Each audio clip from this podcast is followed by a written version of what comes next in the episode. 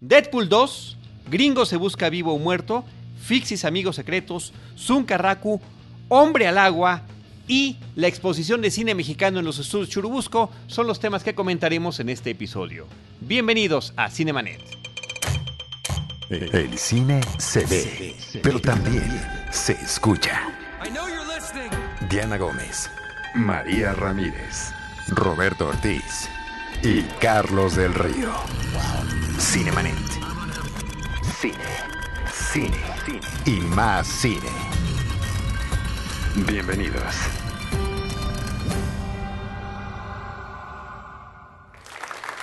www.cinemanet.com.mx es nuestro portal, es un espacio dedicado al mundo cinematográfico. Yo soy Carlos del Río y a nombre de Paulina Villavicencio y de Uriel Valdés, nuestros productores, les doy la más cordial bienvenida, les agradezco que nos escuchen y saludo a una mesa completa del equipo Cinemanet, pero antes de saludarlos, quiero darle la bienvenida a nuestro amigo Enrique Figueroa Naya. ¿Cómo estás, Enrique? Mi estimado Charlie, un gusto, muchas gracias por la invitación. Siempre un placer hablar de cine aquí. Y saludo al equipo Cinemanet, María Ramírez, la general Alola. ¿Cómo estás? Muy bien, ya los extrañaba.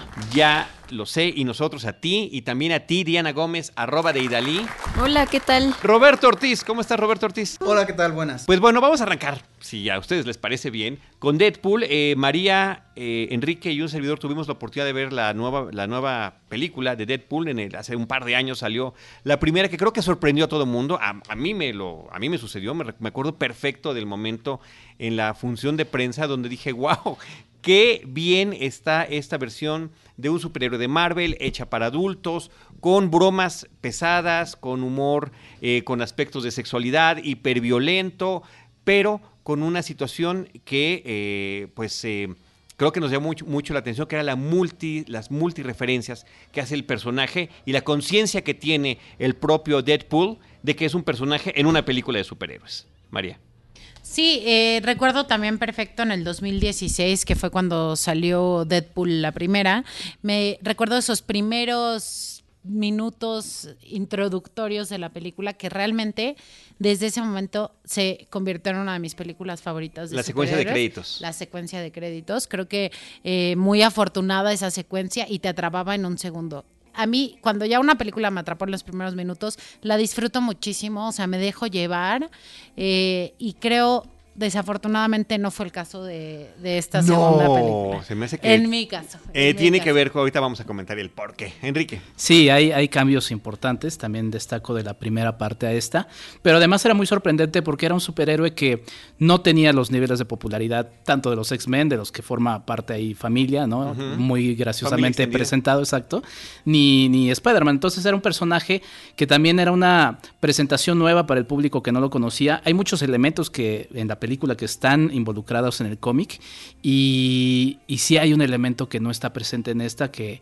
pues nada más para dejárselos así es como si el Superman pues no volara en una película. Entonces es un elemento que sí está fuera y es, es importante y era de los que más enriquecían la primera. Ok, pero ¿te parece que, que, baja en el nivel? Yo, yo creo que lo mantiene. Y voy a hacer una comparación también con una película de superhéroe que se salía un poquito de lo convencional. Cuando yo vi Kick-Ass también, me rompió paradigmas, me encantó, la disfruté, me dio mucha emoción pensar que iba a haber una secuela y la secuela de verdad estaba por los suelos. Me parece que es una película completamente olvidable, la, la secuela de Kick-Ass.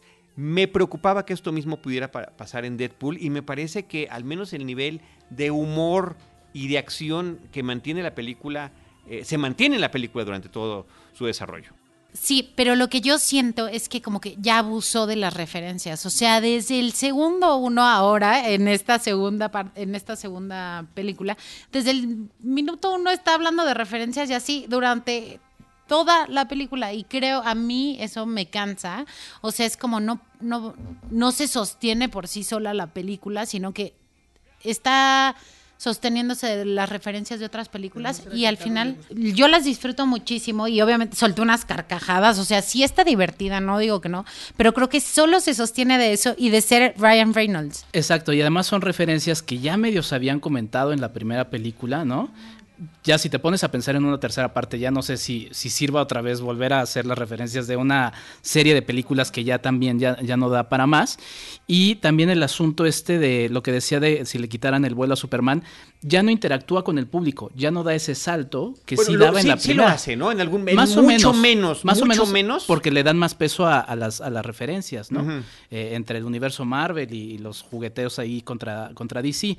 Eh, creo que eso es un poco, y a nivel cine creo que no observamos una secuencia como la inicial en la, en la primera. Creo que eso sí, y eso es importante porque cambia el director. Ahora es David Leite y ya no dirige Tim, Tim Miller. Entonces, ese sí es un, un dato que se nota. De hecho, creo que es súper importante porque creo que se nota cañón como Ryan Reynolds escogió el director que él podía manejar para tener la película como él quería. Y justo eh, cuando renunció el otro director, creo que declaró que pues era por diferencias creativas totalmente.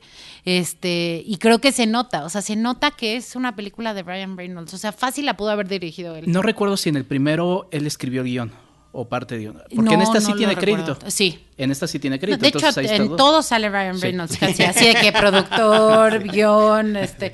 Nada más le faltó así director, yo. Así. Eso se nota, eso creo que es parte del cambio. Sí. ahora, este director me parece que es un asunto muy interesante. Él es el que dirigió John Wick, co-dirigió John Wick. Eh, trabajó también en la dirección de Atómica, de Atomic Blonde, que lo hizo muy bien. Él viene de ser un stunt, un, hombre. Bueno, a nivel de acción, no hay nada reprochable. Ningún, ¿eh? Ninguna queja en absoluto yo estaba esperando después de ver Atómica que hubiera habido un gran plano secuencia en esta película y no lo hay. Pero creo que tiene escenas que son de acción y que son muy divertidas, como por ejemplo todo lo que tiene que ver con esa conjunción de un equipo de superhéroes y lo que sucede con ellos, ¿no? Me parece que eso es una de las, cosas con las que yo me quedo de la película, que me parece que funcionan de maravilla. Y el aspecto de las referencias son inacabables, o sea, hay que ver la película 10 veces para seguir escarbándole qué encuentras, pero yo creo que uno debe de quedarse con las esas que rebotan a simple vista y con las que cada quien va encontrando incluso la, mm, la secuencia de créditos, como... como ¿La secuencia de créditos inicial o final? Inicial, inicial. O sea... Sí, como que quiere ser una especie de la primera, pero no... O sea, no, nada que ver. o sea, y además es toda la referencia a una película.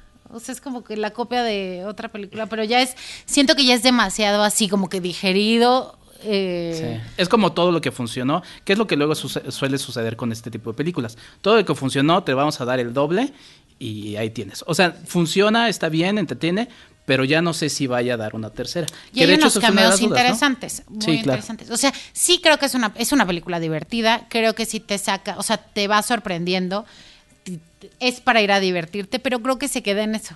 O sea, me hubiera gustado así de que más. Pues no creo que sea desigual. Yo creo que la película mantiene su ritmo de principio a fin. Lo que pasa es justamente esta ineludible comparación con la película anterior. Quizá, por ejemplo, en el asunto de que la primera, para alguien que igual no es fan de los cómics, fan de este mundo, resultaba sorprendente, ¿no? En esta segunda, creo que ya es así como, ah, bueno, ¿y? Creo que es eso. Porque para los fans, obviamente, extasiados y... Es mi caso totalmente. O sea, yo no soy fan de los cómics. Me fascinan las películas de superhéroes. O sea, de superhéroes las disfruto muchísimo. Y yo iba también se creó mucha expectativa con la primera película y sí iba muy abierta a eso. Y creo que también con esta se ha creado muchísima expectativa. La campaña de marketing de Deadpool es de las más interesantes. O sea, tienen actividades como en la sección de películas en Walmart, vistieron todas las películas de Deadpool. Entonces así el bueno, el malo, el feo con Deadpool en la, o sea, en lugar de tener los a los protagonistas originales tiene a Deadpool. Así increíbles cosas de ese tipo, Diana.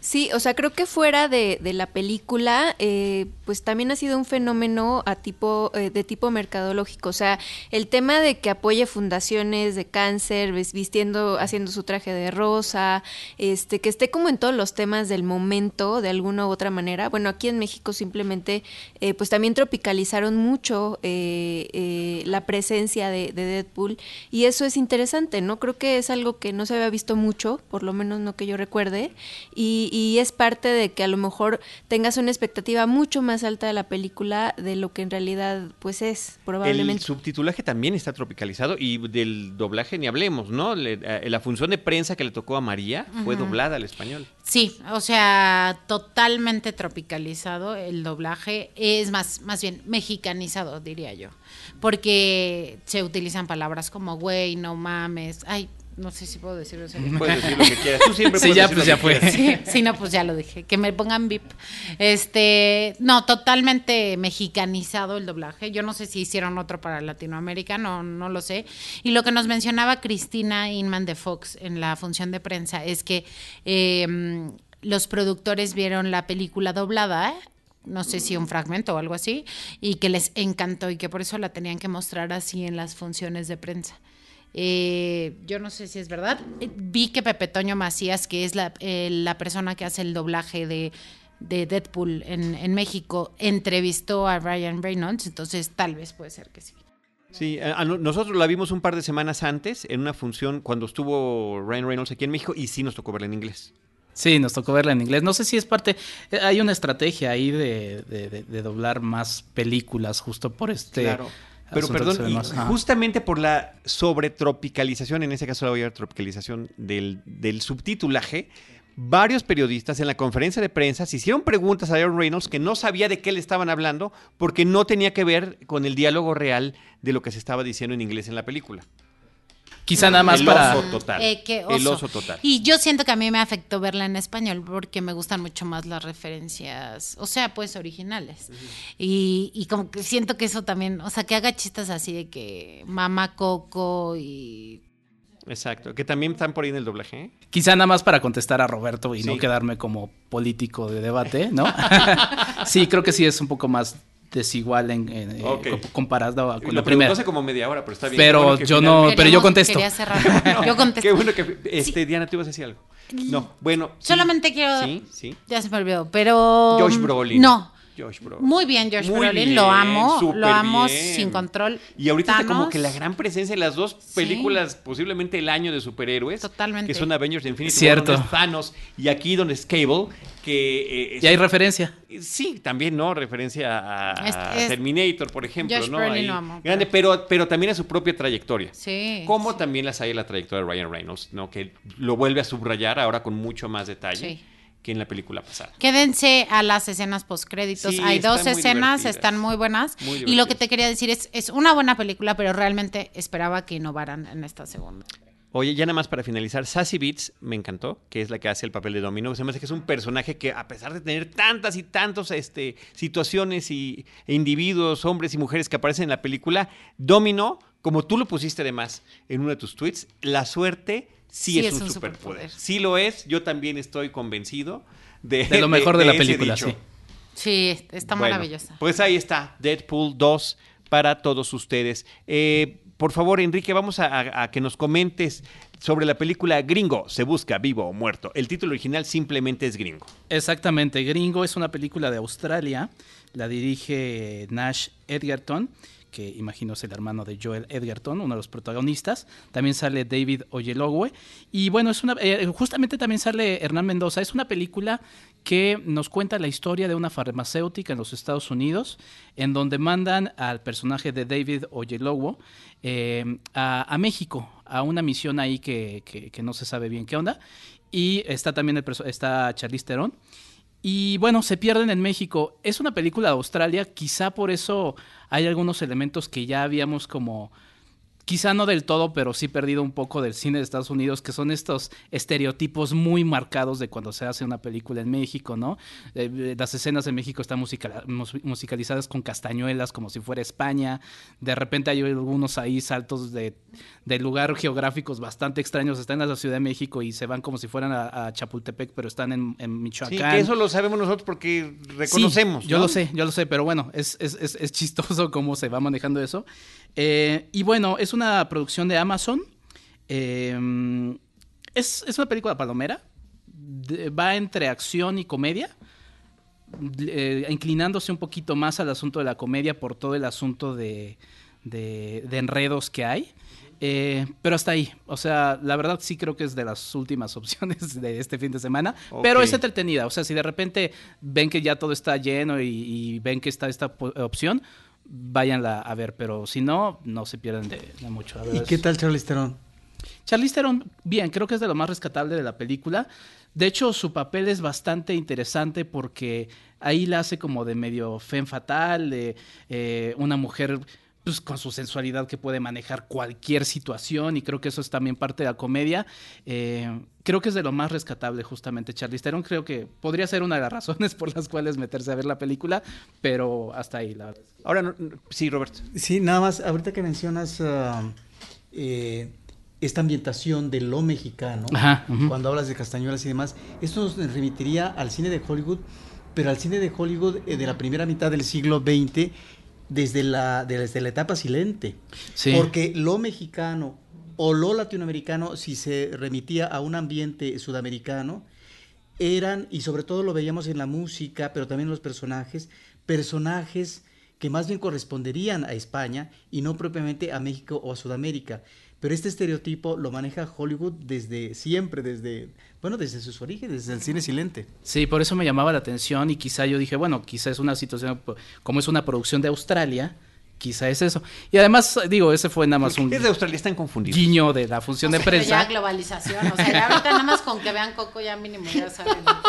Sí, probablemente. Pero mira, nada más así como un guiño muy que me pareció muy vaciado, es que la, la función la hacen en, en el Cinepolis Diana, la de prensa, y todo se desarrolla en el San Regis. Ah, que está ahí que está cruzando la calle. Está bastante chistoso. Y a donde nos mandan a las conferencias de prensa. Exactamente. De ciertas películas. David Oyelowo, como mencionaste, ya está en la película, le ha interpretado a Martin Luther King, que es una presencia interesante. Fanny Newton también me parece que es súper versátil a lo largo de... ahorita tiene este papel tan interesante también en la serie de Westworld. Eh, entonces, bueno, pues son... Eh, no está mal, ¿eh? Nada más que quizá... Y, sí es hermano el director de, sí. el de Joel Edgerton. Sí, o sea, la verdad es que creo que si se, mira, y viendo que es de Amazon, si se hubiera ido directo a Amazon, creo que no había tanto problema, ¿eh? Pero bueno, no sé si sean de estas películas que compran una y, y se las claro. ¿no? Pues ahí está, Gringo se busca vivo o muerto. Y hablando de películas que se compran y siguiendo nuestro recorrido global de la cartelera comercial, se estrena en nuestra cartelera en México Fixiki Bolshoi Secret. O que se debe pronunciar Fixiki Bolshoi Secret que aquí se llama Fixis Amigos Secretos. Es una película de animación rusa que la distribuidora Corazón Films tiene varias eh, películas de origen ruso y a lo mejor venían en el mismo paquete, me imagino yo, como esa película de superhéroes que vimos hace un tiempo, película de horror, como que de diferentes géneros y de diferentes estilos. Bueno, este es Fixis, es una película familiar, eh, trata sobre unas criaturas pequeñitas. La película alude a que en algunos lugares se les llamaban gremlins, en otros duendes, en otros eh, hadas y demás, y que han coexistido desde hace mucho tiempo con la humanidad. Ellos se nombran a sí mismos fixes, como el verbo, como el verbo fix, arreglar en inglés. Eh, se dedican a arreglar cositas, tratan de estar al margen de las actividades humanas. Sin embargo, sí se meten en las máquinas y cuando hay algún problema tratan de arreglarlas.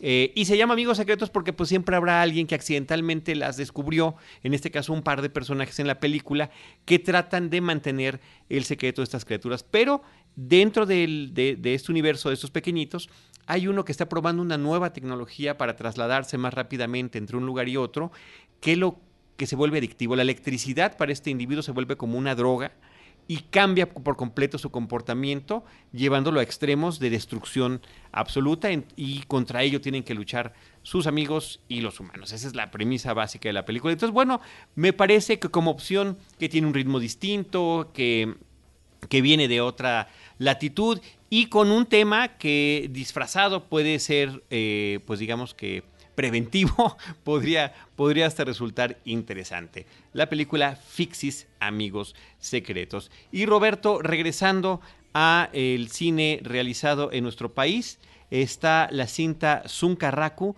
de Harry Sama. Antes Carlos Sama era el director. Que, perdón, tú la viste también, ¿no? Sí, sí, tuve la oportunidad, de hecho, llevo como una hora de haberla visto.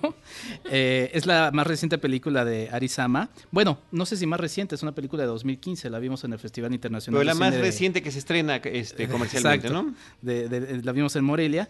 Y bueno, es la vida de Roberto Bajar, ¿no? Que es un eh, clave, clavecinista, eh, entrenador de halcones, es un emprendedor.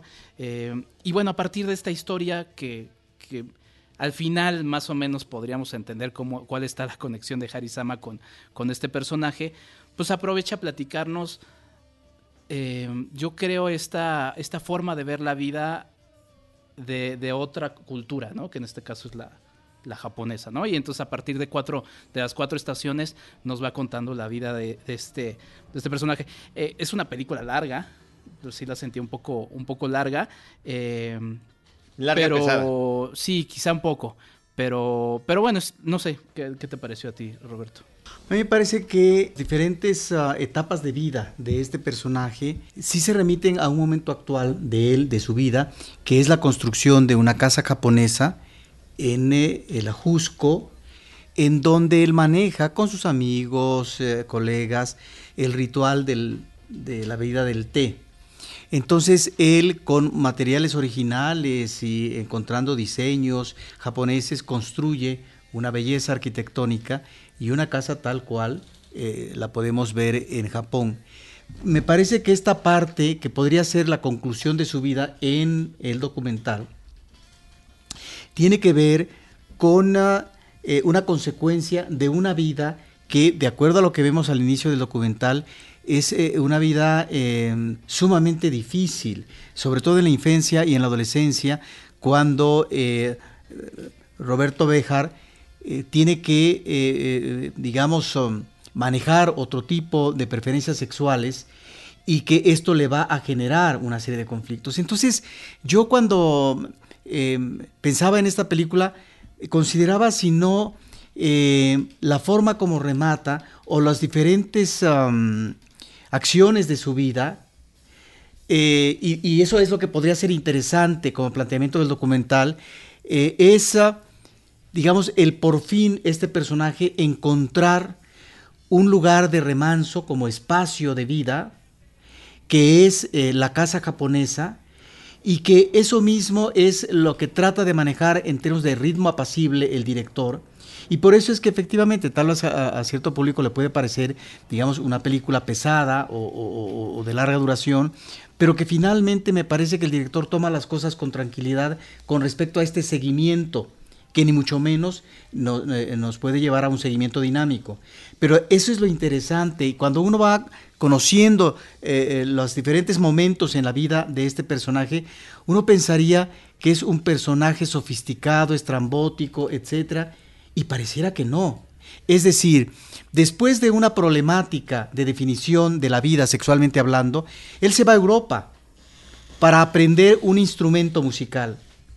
Pero finalmente no es que termine derrotado, regresa a México sin dinero y se convierte en un gran publicista, un publicista televisivo de éxito. Aparecen en, en el documental eh, fragmentos de dos comerciales que hicieron historia, supongo que en términos de eh, la, fuerza mediática, que era eh, la comercialización de un detergente, donde en uno de ellos vemos a la mismísima doña, a María Félix, que manda a que se laven los, los, pantalones y, lo que portan los soldados de una tropa, de un regimiento, para que por fin estén limpios. Esto en la revolución. Pero lo que más pegó en su momento y que quedó, digamos, a ahorita las generaciones actuales no recuerdan, es eh, el lema de Acapulco en la azotea, que además es un comercial sumamente clasista, que nos remitía a Luis Jimeno, que era el actor, que les daba a las señoras,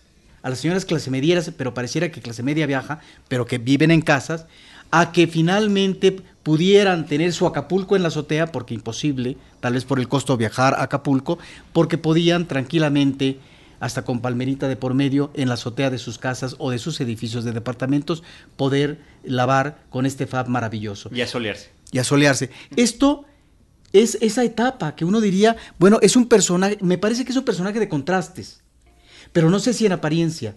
Y luego lo vemos que es un hombre que se dedica a la cetrería, es decir, a esta afición del el halcón, de los halcones, que no sé si él es uno de los personajes embrionarios, de los personajes primerizos que tratan de introducir en México este tipo de actividad. Y luego finalmente lo vemos en esta casa y en este espacio. Entonces, a mí lo que me queda como espectador, y no sé si coincides conmigo para finalizar, es que a final de cuentas, más que estar viendo esta parte eh, presente de esta belleza de construcción, y el ritual con respecto al té es la definición última de un personaje con respecto a la vida que por fin encuentra la tranquilidad, la armonía y el remanso en la vida. hay algunos eh, entrevistados hacia el final, los que hablan japonés, eh, que creo que podrían resumir un poco esa idea, ¿no? Porque es una reflexión de ellos de esa etapa que, se, que está viviendo el personaje, el propio director quizá, y, estos, eh, estos personajes que, que, están siendo entrevistados. Podría ser quizá, sin este asunto que va solamente dirigido a un público, que sí habla a un público en específico, ¿no? Esta, esta película y quizá eso pueda ser también un poco de... Eh, de, la reflexión que cada uno eh, que cada uno saque y ahorita, ahorita que mencionabas lo del ritmo tiene total congruencia justo con pues el ritmo de vida japonés, ¿no?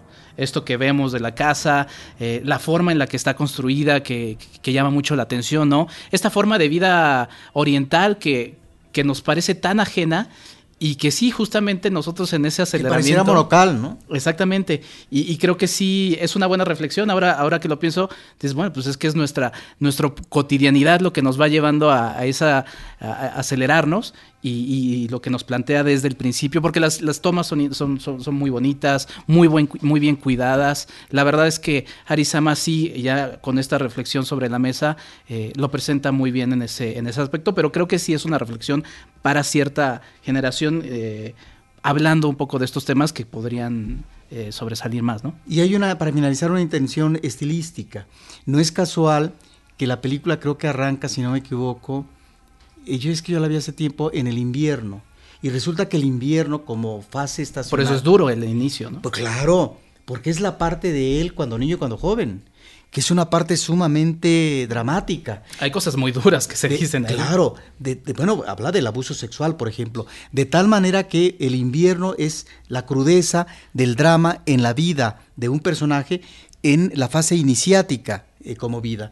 De tal manera que el paso de las estaciones van dando pie a otros momentos de vida y finalizar con esa parte muy placentera, creo yo, que es su vida en esa casa en la Jusco, que espero en la actualidad con esta inseguridad siga teniendo la tranquilidad del mundo. Y en el otoño, en el otoño de su vida. El otoño de su vida, perdón. Sunkarraku, Alegría Efervescente es el documental de eh, Harry Sama, el director que eh, antes se llamaba Carlos Sama, que había traído Sintón y Sonia, eh, el sueño de Lu, eh, Despertar el polvo, y que entiendo que este es su primer eh, largometraje documental. Así que bueno, es una película que está llegando a la cartelera comercial. Vamos a pasar de esta película de Sama a la cinta muy esperada y muy bien recibida en la cartelera comercial, tanto en Estados Unidos como en México, de Overboard, que aquí en México se llama Hombre al Agua.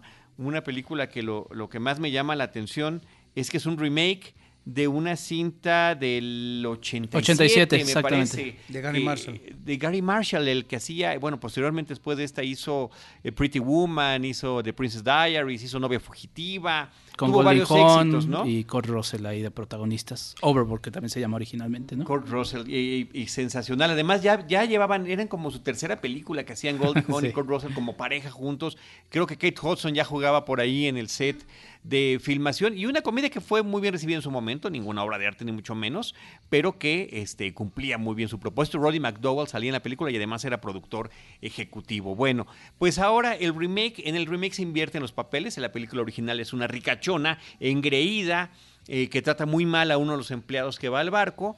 Eh, pierde la memoria por un tema de amnesia al caer al agua. La película se llamaba Hombre Nuevo, Vida Nueva. Y él eh, dice que su esposa y la pone a chambear en la casa y criando sus cuatro hijos. En esta versión, el ricachón es el mexicano, es un gran heredero. Que se llama Leonardo, ¿no? Leo. Eh, Eugenio Derbez. el personaje de Eugenio Derbez, que eh, trata muy mal a una empleada mientras están en una costa de Oregon, pues este, este yate mexicano. Sí, mira, a mí me gustaría abordarlo un poco por, por el asunto de la producción, o sea, cómo, cómo fue concebida esta, esta película en la lógica de la carrera de Eugenio Derbez en los Estados Unidos, ¿no? Eh, obviamente en México tiene una carrera más que, más que construida, un, así lo, lo, demuestran los números eh, en la taquilla recientemente. Pero además con un sustento de décadas en televisión. Exactamente, y en Estados Unidos pues obviamente entraba como alguien no conocido, salvo por, bueno, que no es un mal número, los latinos allá, ¿no? Em, cuando presenta eh, Instructions Not Included, se me fue el nombre en español. No, no se aceptan evoluciones. Em, como que ahí apenas está probando un poco cómo va a ser el mercado estadounidense. Una de las quejas para algunos fue el, exceso de, de como personaje, ¿no? Quizá con algunos elementos y escenas como de los sketches, a los que no se tenía acostumbrados en la televisión. Después hace esta película Cómo ser un Latin Lover, que la verdad creo que de las tres es la peorcita. Eh, en donde también hay muchos, muchos excesos de él trata también como de intercambiar otra vez eh, papeles, ahí trata de, juguetear un poco con, eh, con, con cómo irle midiendo las aguas al público ahí en Estados Unidos. No le fue tan bien como, como a No se aceptan evoluciones. Y ahora creo que encuentra una fórmula bien, o sea, decente, que le va y que creo que, que, hace que la película eh, pues sea disfrutable igual como una película palomera, como una película de comedia, ¿no? Lo que hace es rebajarse un poco a sí mismo los excesos, él lo platicaba un poco en entrevistas, este hecho de que pues, se dejó más guiar por los directores de que son dos. Eh, él comentaba que por un asunto de, de, la industria ya no se pueden mencionar dos, pero bueno, el que se menciona es Rob Greenberg, pero son dos directores. Y pues se dejó un poco guiar un poco por esto. Elige... Y equilibrar también el, eh, con su coprotagonista, con Anna Faris. Anna Faris. Y además, es la, es la película, él es productor. Y también mencionaba eso, no es tan sencillo en Estados Unidos ser un productor y que te hagan caso, ¿no?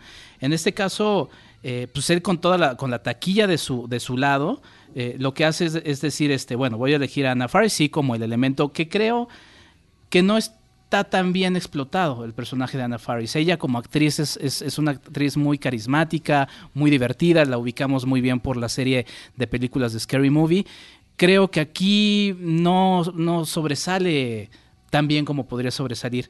Curiosamente, quienes sobresalen muy bien creo que son la parte mexicana que se lleva, y se lleva muchos actores allá, por ejemplo a Fernando Luján, a Cecilia Suárez y a Mariana Treviño, que son parte de la familia del personaje de Leonardo, y también se lleva a Adrián, a Adrián Uribe, a Omar Chaparro y a, Chucho Ochoa, que son eh, unos albañiles que están trabajando allá. A ver, perdón, nada más para aclarar eso. Él insistió en que fueran estos actores sí, y lo menciona también. Sí, perdón que haga mucho énfasis en esto, pero creo que es interesante porque los propios productores allá le dicen, oye, ¿cómo vas a traer esto si acá tenemos también latinos y muchos, ¿no? Eh, si no, pregúntenle a Trump. Y, eh, y queremos, lo que queremos es este, pues, no gastar tanto. Y él dice, nada más vean el resultado en la taquilla con la gente y ya me preguntan. Y Edgar Vivar, ¿no? Que también incluyen un papelito ahí. Ah, fíjate que no lo, no lo ubiqué ahora que lo el dices. doctor, el médico, el, el, el claro, claro, sí, sí, sí. papá de Fernando Luján. Bueno, el asunto es que construye esta película con esos, con esos elementos.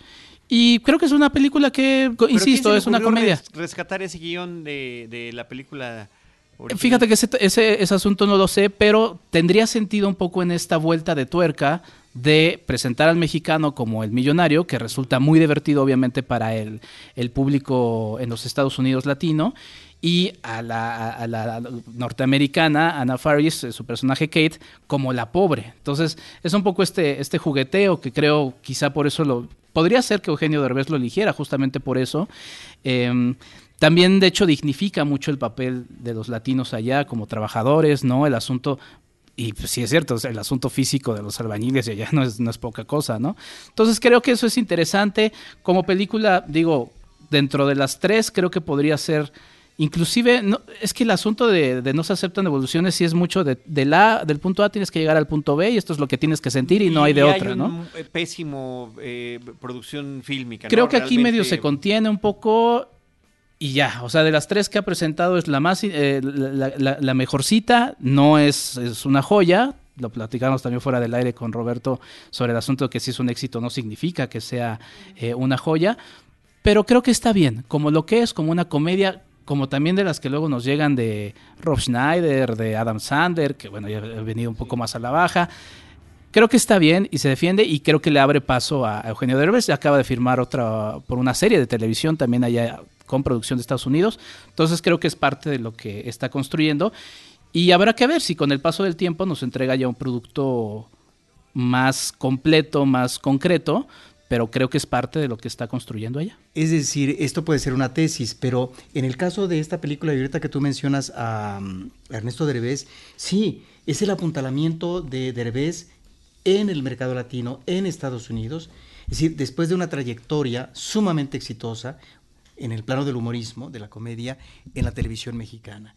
Y efectivamente yo creo que esta película, Hombre al Agua, funciona mucho mejor para el público desde mi punto de vista, o, diría yo, es mejor película, sin que sea sensacional, por supuesto. Eh, no diría que es una película mediocre, pero creo que es una mejor película por la trama en sí que eh, Latin Lover. Latin Lover me parece que es lamentable y que inclusive el personaje no se sostiene. Y que en ambas películas me llama la atención que más que apostar por el humorismo inmediato que lo sabe hacer Eugenio Derbez en la televisión, apuesta por la creación de un personaje en una historia, tanto Latin Lover como esta. Y en ese sentido, eh, los, los momentos de humor, de comedia, serían diríamos que menores, es decir, no los vemos como en los sketches televisivos a cada momento, porque es una película que cuenta una historia. Y en ese sentido, la película apuesta más al melodrama. Creo que como melodrama funciona bien y que sí tiene ciertos momentos, inclusive de humorismo de cartón y muy barato, humorismo de, de pastelazo, por ejemplo, en estos pasajes de él trabajando como albañil, ¿no? La forma como el personaje termina una acción pero este pastelazo. Bueno, es el humor, finalmente como muy gringo, que si eso funciona, funciona, pero no es el objetivo del humor por el humor en esta cinta. Entonces me parece que es, es una película que está mucho mejor trabajada porque claro, hay un antecedente fílmico.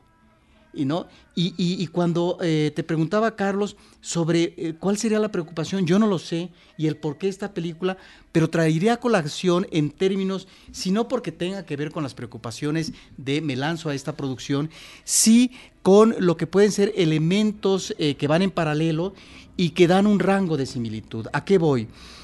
por su contenido. el Gran Calavera, película de Luis Buñuel, se convierte la historia en gran éxito en los últimos años para el cine mexicano, ¿sí? con eh, la, película Nosotros los Nobles de Gary Alasraki. Y me parece que esta película de eh, Hombre al Agua, que efectivamente deviene, de, es un remake, deviene de, un éxito de comedia en Estados Unidos, por el tipo de contenido de los personajes, me parece que se identifican mucho con eh, aquellos que vemos en nosotros los nobles a propósito del manejo de la riqueza y la opulencia. Es la cuestión de el mundo aspiracional, porque Eugenio Derbez es un ricacho, pues es el hijo ni más ni menos que del tercer hombre más rico del mundo, según la ficción. Es un ricacho y por lo tanto él despilfarra el dinero, porque hay muchos millones, hasta que por fin tiene una mala jugarreta en la vida, entre comillas, mala, porque luego nos enteramos que puede ser muy buena para él en términos de corrección de su vida, de esta mujer que lo atrapa y que se quiere, digamos, eh, enganchar con él, pero con una especie de revancha, para que se vuelva el padre de los hijos. Bueno, pues esto, esto me parece que eh, al final, y no lo vamos a decir al público, pero, pero es muy compensatorio a propósito, ok, puedo renunciar a la riqueza, pero me queda un pelito de riqueza. Es decir, es lo mismo de nosotros los nobles. Si algo le ha gustado al público desde nosotros los pobres, con Pedro Infante ni más ni menos, es esta idea de que los, los pobres pueden, eh, eh, digamos, convivir o conciliar con los ricos sin que necesariamente eh, suban de escalafón. O que en el caso de nosotros los nobles, los ricos pasen a pobres temporalmente, pero vuelvan a su estatus de ricos. Es lo que vemos también como mensaje y, yo diría eh, su filón ideológico de hombre al agua, lo que me parece sumamente despreciable. Pero finalmente eh, la película tiene otros elementos que finalmente son los que tú has comentado y es por eso tal vez que efectivamente sí va muy en línea del apuntalamiento de la carrera de Eugenio Derbez en un mercado para él muy importante ya en estos momentos o desde hace algunos años, que es Estados Unidos. Eh, perdón, ahora, que lo mencionas, pues todo eso va en concordancia con un elemento que es muy presente en la película. Hay una escena en las primeras eh, partes de la película donde llega el personaje de Anna Faris Kate a ver la televisión, está trabajando en una pizzería y un personaje latino está clavadísimo viendo la telenovela. ¿no? Y le dice, no, pues es que esto es más emocionante que el fútbol americano. Finalmente la película es una telenovela y también va en función de eso, que funciona tan bien con el público porque al público le gustan las telenovelas. la gente llora, la gente llora. Eh, nada más iba a comentar que eh, respecto a este este chiste de pastelazo, eh, pues también no sí tiene su público, pero también no es tan bien aceptado por algunos otros. O sea, el ejemplo fue ahora que Eugenio estuvo en los premios platino ahí en, Quintana Roo, fue un bodrio su su, su sketch, este, enfrente de tantos actores, tantos directores de pena ajena, y justo es porque de alguna manera él sigue propagando estereotipos eh, y discursos que ya están bastante gastados. O sea, el tema del migrante sí es delicado, sí, eh, pues de alguna manera se tiene que seguir tocando, pero creo que eh, sí también ya él se está excediendo en cuanto a esto. Me parece que ya no es tan creativo, no sé por qué, si está encasillado o cuál sea su, tema, pero bueno, ese, ese, era el punto. Y el otro es que en esta fake new moda, pues decían que Hombre al Agua era más exitosa que, que había sido más exitosa que Avengers. Pues sí, pero porque están hablando del tercer, cuarto fin de semana de Avengers este, en cartelera, en todas las salas posibles del cine, eh, comparado con Hombre al Agua. Entonces no crean. Pero en realidad sí es, o sea, sí desfalcó en México a Avengers. Eh, desbancó. Sí, desbancó. Discúlpame. Eh, o sea, sí. Que se la corrección inmediatamente. Eh, sí, muy bien. Está increíble.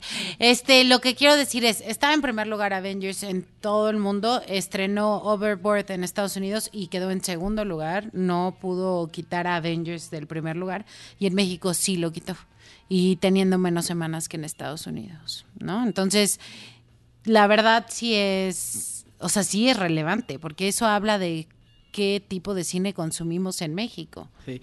semanalmente Edgar Apanco, quien le mando un saludo y abrazo de Cine Premier, hace el análisis de la, de la taquilla en México y sí marca un poco eso. Quizá al final del año Avengers, porque apunta a quitarle el, récord a Coco, vaya a ser la, más ganadora. Pero sí, también diciendo lo que decía Diana, en Estados Unidos se decía ese, ese, ese comparativo cuando prácticamente igual la única película que estaba exhibiéndose, bueno, y que fue la más taquillera fue Avengers, y la diferencia era abismal, sí, segundo lugar, pero con una diferencia abismal.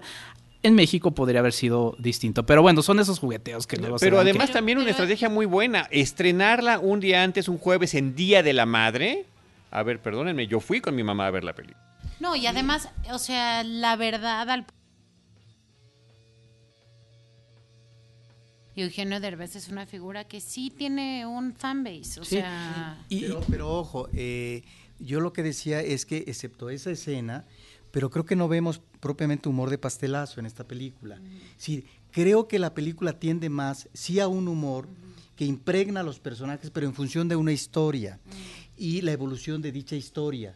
Y, es una película que apuesta más al melodrama, que apuesta más a, digamos, a la afección del corazón sentimental. Como no se aceptan devoluciones. Ajá, y, es una telenovela y que en ese sentido me parece, y eh, eh, lo repito, funciona mucho mejor que su penúltima película, eh, de Latin Lover. Bueno, es que además el hecho de que la producción esté llevada a cabo en Estados Unidos, que sea Rob Greenberg y compañía. Es una producción estadounidense. parece que es la ópera prima de este hombre, pero él lleva una trayectoria de décadas en la televisión, llevando proyectos enormes de comedia, como How I Met Your Mother o como Fraser, por ejemplo. ¿no? Entonces traen un sustento de una experiencia enorme para manejar este tipo, tipo de cosas. Pero sí me llama la atención, de nueva cuenta te lo digo, Enrique, que eh, Eugenio Derbez haya impulsado que tanto actor mexicano de cine y televisión, participar en la película. Y retomando el eco que hacías con nosotros, Noble Roberto, también lo tiene con Club de Cuervos, ¿no? Con este asunto de que el patriarca deja como encargado del el gran encargado del negocio, como nuevo CEO tras, ¿no? Después de él, al hombre, no a la mujer, ¿no? Y que ahí mismo esté esta niña Mariana Treviño, pues bueno, pues sí, tiene, tiene esa conexión, ¿no? Eh, cuando decía María sobre qué le gusta al público mexicano a propósito de sus cómicos y de sus actores, bueno, esta exigencia que decías Enrique con respecto, no sé si tú lo dijiste, de integrar, aunque fuera en un repertorio muy, en repertorio muy secundario, a actores mexicanos y no la contratación de actores eh, que sí son latinos, que ya tienen trayectoria en Estados Unidos, bueno, pues, pues son ni más ni menos que sus compañeros de albañiles, pues Adrián Uribe, Jesús Ochoa y este otro, Omar Chaparro, y Omar Chaparro, y este otro, que están con una gran presencia en la televisión. Sí, y bueno, obviamente también em, queremos ver más, más historias de migrantes de otro, de otro tipo, ¿no? Pero el público lo ha, sentido como un apapacho. hemos visto, ahí las hemos visto. Y también lo sienten, o sea, otra cosa por la que funciona bien en México es porque la sienten como una película mexicana.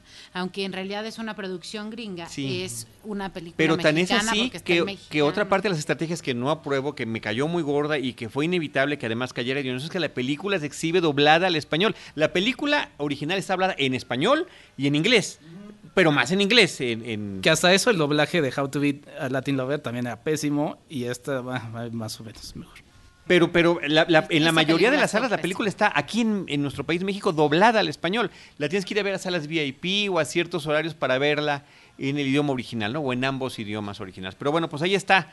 Así, el último dato. Este, pues que el siguiente proyecto también va a ser un remake de una película francesa que se llama aquí en México Novia por compromiso de ballet y eh, pues también es un tema de poder donde una ricachona, ahora sí, eh, pues hace que un ballet parking al parecer eh, sea su novio para pues distraer la atención de, de, la gente que estaba queriendo saber quién era su relación en ese momento.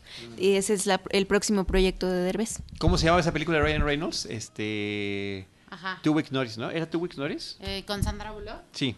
Era una cosa similar, le tenía que fingir un, ¿no? que lo obliga un así a, fingir ser su esposo porque ella era canadiense, ¿no? Un último comentario, Carlos. Eh, ahorita que mencionabas, Diana, eh, estos proyectos próximos de Eugenio Derbez que está, digamos, muy posicionado y que tiene la, claridad sobre cuál es su futuro o, o, cómo está posicionado ya en los Estados Unidos y cómo, digamos, está en la conquista de ese mercado y lo está haciendo bien. Esto me lleva a, considerar que hay unas, eh, una serie de, de, producciones mexicanas últimas que no han funcionado, no han embonado convenientemente en la taquilla, que tienen que ver con personajes del pasado, que fueron, digamos, personajes sumamente importantes para la industria, como un Juan Orol como director desde los años 30, o como, por ejemplo, más recientemente un Cantinflas, que es, digamos, el cómico por antonomasia en México, aunque bueno, ya en los últimos años se haya reivindicado la versatilidad de, Tintán. Digo, no es que se haya, eh, no, no se haya reconocido antes, pero eh, a lo que voy es que aquí tiene que ver la cuestión de los públicos en la actualidad y que bueno, efectivamente, en tanto que Eugenio Derbez es un actor que está posicionado y está en diferentes foros, pues eso es lo que finalmente atrae y logra el eco favorable en el público y no estas figuras que efectivamente fueron importantes pero que desconocen o les dice muy poco las nuevas, a las nuevas generaciones, así se trate de Cantinflas, que ojo, para algunas generaciones eh, Cantinflas eh, era, eh, digamos, el personaje que había que ver en México cada año porque la familia completa veía cada año una nueva película de Cantinflas. Y curiosamente te refieres a las dos películas de Sebastián del Amo, dirigidas por Sebastián del Amo, que es El Fantástico Mundo de Juan Orol y la película de Cantinflas que mencionas. Bueno, pues ya vámonos de la película de The Bob Fisher era el otro director. Oye, y era, y no le, le, copié a Gracias, gracias. Y, y, María nos, hizo la corrección, no era Two Weeks es la que yo sé con Ryan Reynolds y Sandra Bullock, sino The Proposal, la propuesta. Vámonos ahora sí. Roberto, vámonos a la recomendación eh, alternativa que hay, un sí, una exposición que lleva rato que la quieres comentar aquí en este espacio y siempre se nos acaba el Claro, eh, no solamente es problema de tiempo, sino que Apenas la comento ahora porque se suponía que más de un miembro de Cinemanet iba a ver la exposición en los estudios Churubusco y nunca fueron. Pero bueno, así es la vida. Así, no, no, no, no considerando a ti. Eh, lo, que quiero. Por invitamos el día de hoy a Enrique Figueroa Anaya, que una vez más entra al quite. Bueno, pues resulta que tiene ya varios meses una exposición que se volvió muy exitosa en los estudios Churubusco y que es sobre cine mexicano hay una situación sobre el cine en cuanto a que no tiene su propio museo. Si bien en Cineteca Nacional, en la anterior administración, hubo un proyecto de creación de un museo del cine que fue anunciado en el mismo Palacio de Bellas Artes por el entonces presidente Felipe Calderón, bueno, cuando se hace la remodelación de Cineteca en la anterior administración, eh, aumentan las salas, se hace una biblioteca, un laboratorio de restauración digital, también se crea lo que en principio iba a ser un museo pero finalmente ese museo queda en la categoría de galería y es para exposiciones eh, temporales, de tal forma que es eso, no un museo, sino una galería. En el caso de los estudios Churubusco estoy enterado que hay un interés a partir de esta exposición en un espacio ciertamente que no es propio para un museo, porque es un edificio que fue construido para oficinas, pero que eh, estaba inutilizado. Y bueno, ahí está. Entonces se ve muy forzado como espacio la mayor parte de la exposición en eh, un como cuartote, grandote que sería como un cuarto de oficina. Sin embargo, me parece interesante como iniciativa que haya una exposición de cine mexicano, eh, cine mexicano clásico, cine mexicano actual, en los estudios Churubusco, porque parece ser que la idea de los funcionarios de los Churubusco es de que se pueda crear un museo del cine mexicano. Y eso es importante, así como existen los museos en Europa y en Estados Unidos eh, del cine, bueno, pues en México no existe eso. Y ojo, consideremos que hubo una época de oro de cine nacional que fue muy favorecida la producción mexicana, que logró dominar las pantallas eh, del público hispanohablante, porque no solamente en España, sino sobre todo Centro y Sudamérica, a partir de la coyuntura de la Segunda Guerra Mundial. Bueno, en esa época de oro, pues ese cine que repercutió de manera muy favorable en Sudamérica, bueno, algunos preguntan, ¿y por qué no hay un museo del cine? Así como uno va por, como turista a visitar los museos, bueno, museos no solamente de obra plástica, no solamente de esto y lo otro, sino también de cine, ¿por qué no hay un museo del cine en México? Bueno, por lo pronto esta exposición ha tenido tal éxito, hace como un mes que yo tenía, que, la fui a ver, pues ya llevaba más de 30 mil espectadores. Van familias enteras los fines de semana y me parece que hay dos partes importantes. La parte exterior, que es donde encontramos un mayor espacio, una especie de terraza, en donde encontramos lo mismo de una película que es un referente de uno de estos directores que actualmente eh, triunfan en, Hollywood, que es González Iñárritu, pues está el coche, ni más ni menos que de Amores Perros. Y el perro. y está también... No, pues es como un muñeco, ¿no? Sí. Ah, Pero está ahí dentro, en la parte de atrás, exacto. Pero está ensangrentado. Creo que sí, no me acuerdo. Pero está también la motocicleta de Pedro Infante de A Toda Máquina. Eso en la parte exterior, lo cual, bueno, porque además esa, esa motocicleta sigue existiendo, pertenece a los, a los, este, a un cuerpo de, de, tránsito, creo, algo así, de tal manera que la tienen como, como un trofeo. ¿No? Ellos. Y bueno, la prestaron. Perdón, y de hecho en enero hicieron una presentación, creo que lo estaban haciendo más o menos periódicamente, con motociclistas ahí, o sea, trataban de aprovechar eso. Es que de hecho, por un aniversario, si no me equivoco, eh, ese que tú mencionas, eh, fueron efectivamente los motociclistas que pertenecen a no sé qué cuerpo eh, de, de, seguridad que en la Ciudad de México, que ellos hicieron una especie de malabarismo con sus motos recordando la película de Pedro Infante. Ciertamente eso sucedió en, en una, creo que en un aniversario de los Churubusco. Bueno, ¿qué es lo que encontramos ya en la parte interna, lo que podría ser la galería propiamente? Pues encontramos no solamente sillas de los directores, ¿no? De cuando están filmando, como puede ser el director Emilio Fernández e Ismael Rodríguez, sino que también tenemos Em, cabinas que pueden ser de sonido. Tenemos un espacio sumamente interesante eh, que nos eh, presenta unas maquetas de las escenografías de, algunas películas importantes del cine mexicano, como El Castillo de la Pureza, por ejemplo, de Arturo Ripstein. Eh, de tal manera que ahí están algo que no se debe de perder el público, que es el apartado de una pantalla y hay como dos hileras de banquitas que es formidable los reportajes de cine mundial sobre directores, actores, películas. Por ejemplo, yo me quedé ahí embelesado como media hora viendo entre otros un reportaje sobre la filmación del Ángel Exterminador, una de las últimas películas que hace Luis Buñuel a principios de los 60 en México todavía. De tal forma que lo mismo encontramos eh, el traje y la máscara del santo, del enmascarado de plata, que la bata de Claudio Brook en la ópera prima de este director tan oscareado últimamente, ¿no? También triunfador de Hollywood, que es la película de Cronos.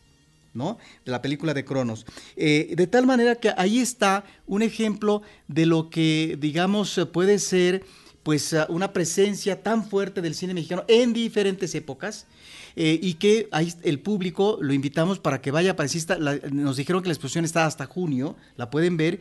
Efectivamente, yo creo que tiene problemas de museografía la, exposición, hay un exceso informativo, eh, son unas cédulas, eh, bueno, kilométricas que, que uno por supuesto que no va a leer jamás, ¿no? Y en ese sentido me parece pues que les faltó la sensatez en cuanto a eh, cómo modular la información. Pero bueno, ahí está la exposición que es muy interesante. Y hay, otro elemento que me gustaría destacar, Roberto. Eh, yo, por ejemplo, sí soy muy crítico con, nuestros vecinos del norte y su, su afán de, de, invadir culturalmente otros países, pero creo que hay muchas cosas que deberíamos de tomar en cuenta y un aspecto que me llamó mucho la atención es que cuando la gente entra, inclusive gente de mi equipo que yo tuve la dicha de grabar un programa ahí, eh, el asunto de que no han entrado nunca a los estudios Churubusco. Y es un poco esta, esta cosa que vemos en películas, en televisión en los Estados Unidos, de cuando entran a la Warner, a los Universal. Y aquí a muchos ya el simple hecho de entrar a los estudios Churubusco, de, ay, mira, este es el foro donde hacen tal cosa, ya les llama la atención. Entonces creo que es, es, es, un pues, reconocimiento a esta labor que, que, hicieron los Churubusco, como dices, con sus, con sus cosas por corregir, pero inclusive gente que, que se dedica al cine porque luego ahí nada más puedes entrar a algunas cosas muy específicas, nunca han entrado, entonces creo que eso es muy loable también. Sí, y también vemos, eh, Carlos, eh, amigos de Cinemanet, eh, María y Diana, algunos de los trofeos, algunos de los Arieles que ganan directores o actores. Yo de repente decía, pero ¿cómo? Aquí está mala cédula.